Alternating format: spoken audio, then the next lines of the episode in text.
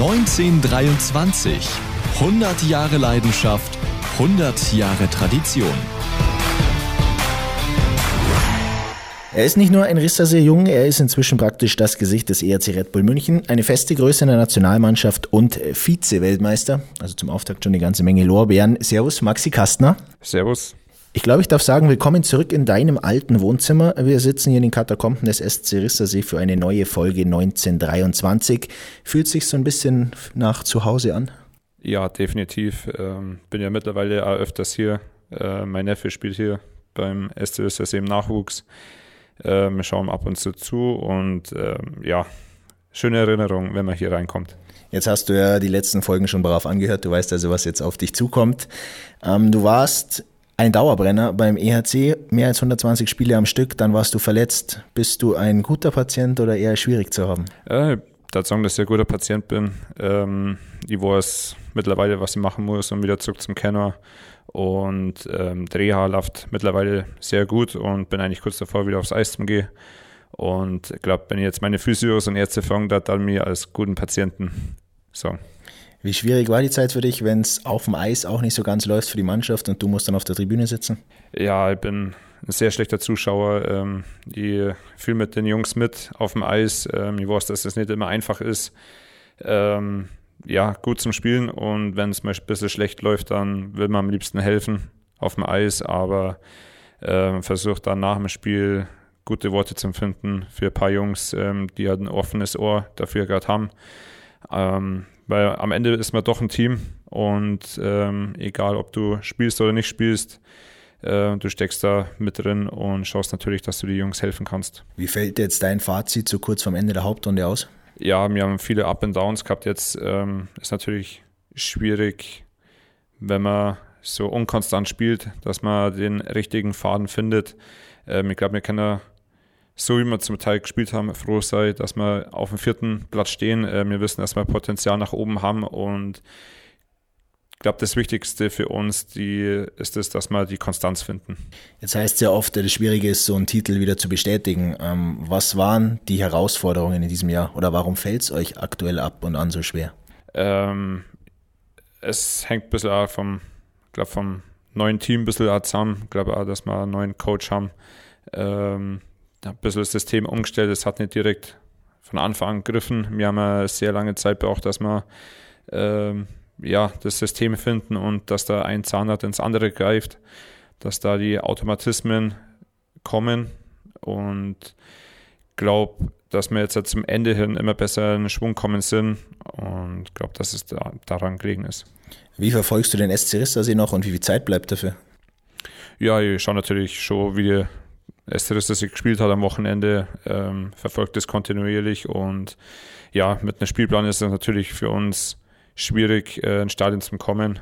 Ähm, habe selber viel um die Ohren da mit dem Eishockey, jetzt auch mit, mit der Reha. Aber wie gesagt, ähm, ich verfolge das alles. Wenn du das mal so ein bisschen vergleichst heute und die Anfänge, als du, als du von Garmisch nach München gegangen bist, wie hast du dich seitdem entwickelt?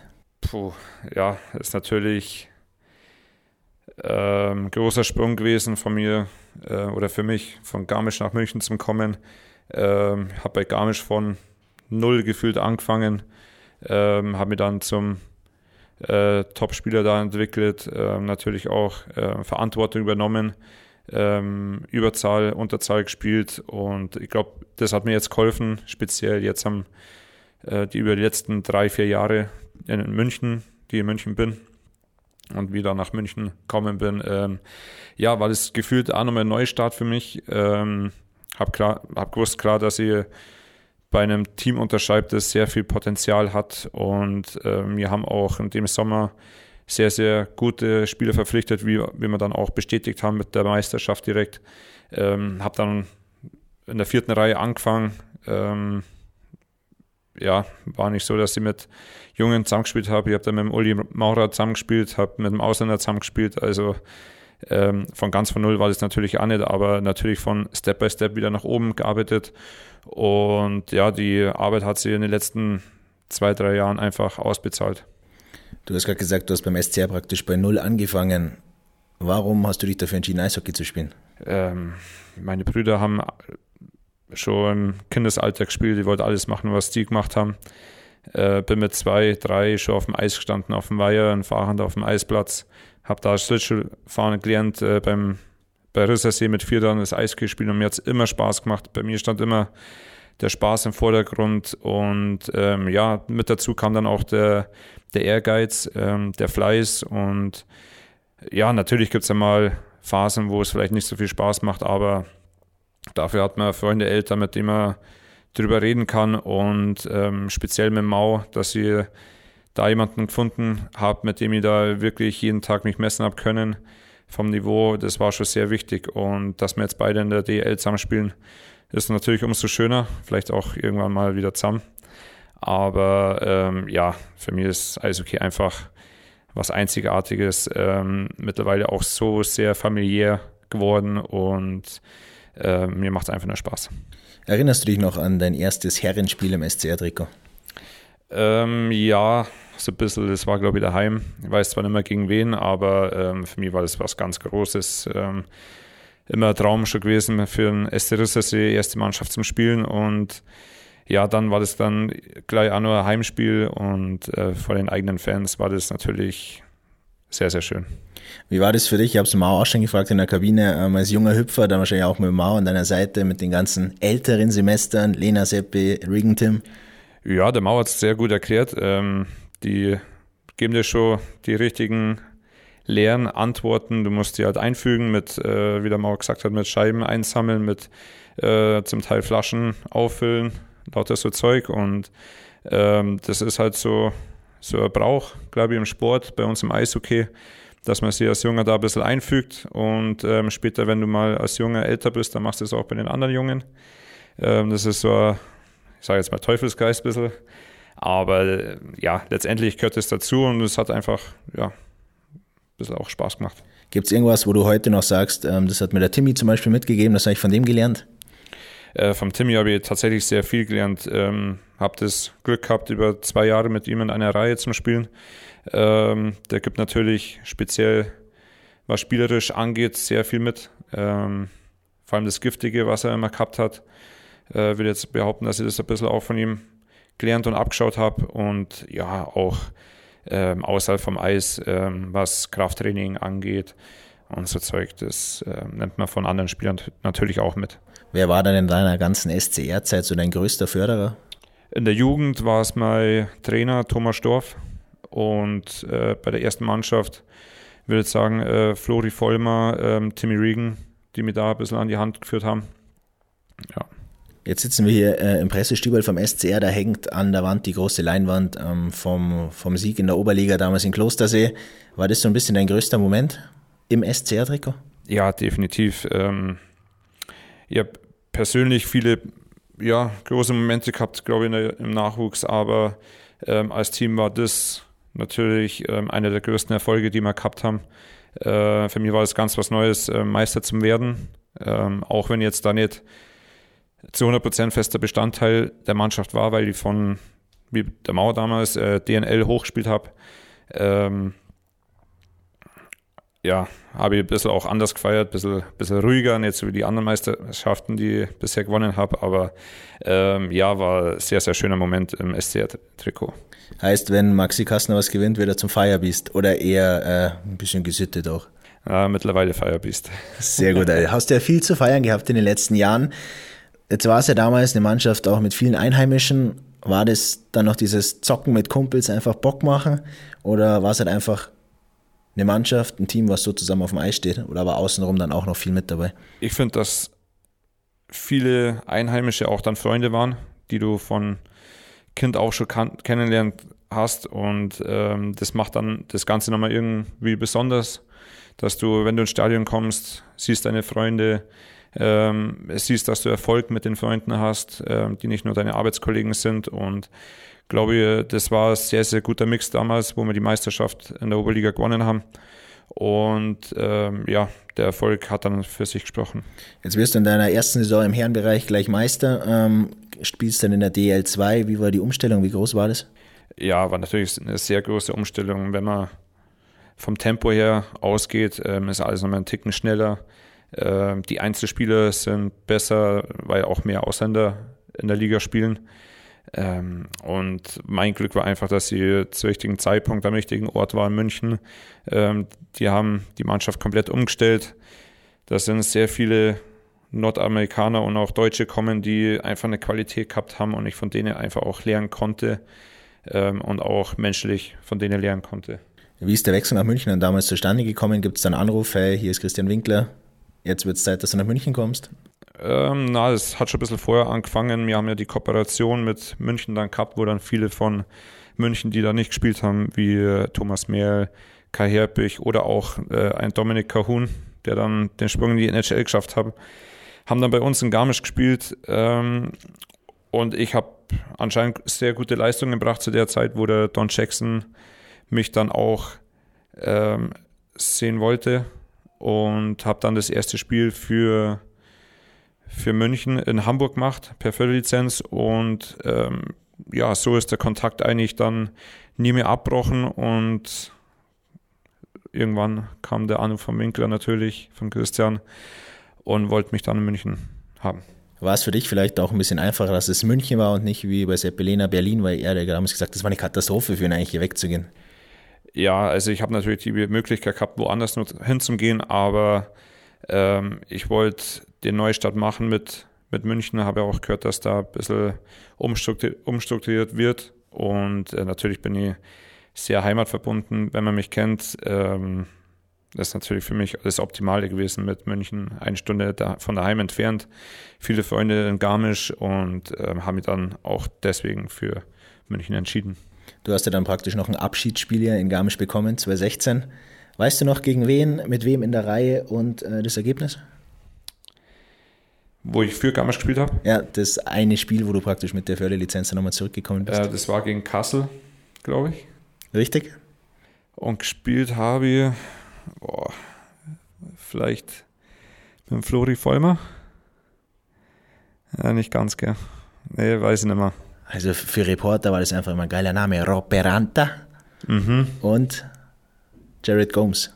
Ah ja, genau. Das war, glaube ich, die Reihe, die da damals am Anfang auf dem Eis stand. Ergebnis? Ähm, Ergebnis war, glaube ich, 3-2 nach Penalty-Schießen. Und jetzt kommt natürlich noch die letzte Frage. Wer hat diesen Siegtreffer gemacht? Ja, als ob man das davor auskartelt hätte, habe ich gemacht. Was war das dann für dich nochmal so ein Moment vor deiner Kurve, vor deinen Fans? Ja, das war einfach unglaublich. Ähm, das Spiel war jetzt auch nicht ganz so einfach für mich. Weil halt ich das Tempo von der DL gewohnt war und ähm, ab und zu vielleicht sogar schon einen Schritt schneller im Kopf war, als ich vielleicht doch mehr Zeit gehabt hätte. Ähm, nichtsdestotrotz war das Endergebnis dann, dass ich dann auch noch den Penalty schießen durfte und den auch noch reingemacht habe, war unglaublich und ich glaube auch, dass den Fans und speziell meiner Familie auch sehr, sehr, sehr viel Freude bereitet hat. Jetzt bist du inzwischen einer der Leader in München im Nationalteam. Was macht für dich ein Leader aus? Ähm, Leader macht für mich aus, dass er ähm, jetzt abgesehen von der Leistung auf dem Eis äh, die Verantwortung übernimmt, die richtigen Worte in der Kabine findet ähm, und auch die Worte vielleicht auch auf dem Eis oder auf der Bank findet. Ähm, ja, und einfach Präsenz ausstrahlt. Diese Kooperation zwischen ERC und Rissersee gibt es jetzt immer noch. Kannst du da irgendwie auch den Spielern so ein bisschen helfen, weil du beide Vereine kennst? Ja, würde ich jetzt schon behaupten, dass ihr da ähm, den einen oder anderen helfen könnt. Ähm, bin da sehr, sehr großer Fan von der Kooperation. Wie man sieht, ähm, haben sie doch einige Spieler nach oben entwickelt. Ähm, als abgesehen von mir auch Daniel Alavena, ähm, der sich zum festen Torhüter da hochgearbeitet hat. Und ähm, ja, ich glaube, dass man, dass ihr da schon sehr viel helfen könnte. Jetzt hatten wir schon zwei besondere Momente für dich. Einmal die Meisterschaft, einmal ähm, den Siegtreffer bei dem Abschiedsspiel praktisch. Jetzt müssen wir uns auf einen festlegen. Was war dein größter SCR-Moment? Oder würdest du noch was anderes aufhören? Na, das ist schon die Meisterschaft. Ähm, weil das einfach ein Teamerfolg ist. Und äh, eine Meisterschaft zum Holen, das verlangt sehr viel Arbeit, sehr viel Geduld. Äh, man arbeitet ein ganzes Jahr lang dafür. Und äh, auch wenn es viele Up and Downs gibt, ähm, hält man als Team zusammen und ich glaube, ähm, wenn man die Meisterschaft gewinnt, ähm, überwiegt das am meisten. Wenn man jetzt in einen Trophäenschrank reinschaut, Vize-Weltmeister, MVP der Finalserie, ich glaube viermal inzwischen deutscher Meister, musst du dich manchmal ein bisschen selber zwicken auch so und wo die Reise hingegangen ist? Ja, schon. Also wenn man, wo ich mir gedacht habe, wo ich in die DL gekommen bin oder generell als Profi ähm, dann geworden bin, äh, hätte ich mir nie gedacht, dass ich sowas mal erreiche. Ähm, ja, man steht nicht offen im Finale und das dann viermal zum Gewinnen ist natürlich unbeschreiblich und die anderen Trophäen sind einfach nochmal äh, komplette Schmanke dazu. Aber ja, macht mir dann schon gewisse Art und Weise stolz. Dann die Standardfrage, wer war der größte SCR-Spieler, der für dich jedes Trikot getragen hat? Ähm, für mich war immer Dwayne Dennis als kleiner Kind ein äh, großes Idol. Äh, das war ja nur 90er Jahre, glaube ich. Heißt, müssen, da war ich richtig klein. Müssen wir Pauli mal nach die Statistiken dann fragen, oder? Ja, ähm, für mich war immer die 77 sehr präsent. Alles, was mit der 7 gehabt hat, war präsent. Und ja, aber äh, ich meine, Garmisch hat ja so viele gute Spielerlegenden gehabt, da werden wir wahrscheinlich nur eine Stunde drüber reden. Jetzt hängen auch schon viele äh, Legenden unter diesem Dach mit ihrem Trikot. Ist das so irgendwas, wo du sagst, boah, so wenn ich dann mal 50 bin und dann mein Trikot da oben hängt, dann. Ja, ähm, natürlich wäre das mal ein Wunsch, aber das sind andere dafür zuständig, die das dann entscheiden. Aber klar wollen wir dann, will man dann irgendwann mal neben den ganz großen Namen hängen. Jetzt hast du vorher schon mal so einen Beisatz gesagt, ähm, vielleicht spielst du mit Mao nochmal zusammen in einem Team dann kann es eigentlich bloß einen Verein geben. Gib mir mal zwei Gründe, warum du nochmals SCR-Trikot tragen wirst. Ähm, weil es einfach mein Heimatverein ist und ich den Fans was zurückgeben will. Jetzt ist der Verein schon 100 Jahre alt, hat schon allerhand Höhen und Tiefen mitgemacht. Was würdest du denn dem SCR für die nächsten 100 Jahre wünschen? Ja, dass sie erfolgreich spielen und ähm, ja, dass die Tradition einfach weiterlebt. Ähm, auch wenn es schwierige Zeiten gibt, dass man zusammenhält ähm, und da der ganze Ort, der Landkreis, ähm, ja, einfach wirklich zusammenhält und das Ganze leben lässt. Dann haben wir noch zum Abschluss die Standardfrage: Wer wird der nächste Podcast-Gast? Wen würdest du dir wünschen? Wer soll in deine Fußstapfen treten? Ähm, ja, weil ich sehr schöne Zeit mit ihm im SCR-Trikot verbracht habe, äh, viel zum Lachen gehabt habe, äh, wäre es für mich der Michi Rimbo Rimbeck. Alles klar, dann werden wir den äh, anfunken und dann für die nächste Ausgabe nominieren. Maxi, ich sage danke. Danke auch. Dir alles Gute für die nächsten Pokale, die da warten, die in deinen Schrank kommen. Wieder Vorlage haben wir das Trikot und am Hallendach, dass du zurückkommst, dass du nochmal für den SCR spielst. Das liegt alles auf Wiedervorlage und ich glaube, damit können wir dann gut arbeiten. Das glaube ich ja. 100 Jahre SC Rissersee. Die Legende live erleben. Infos und Tickets auf scrissersee.de.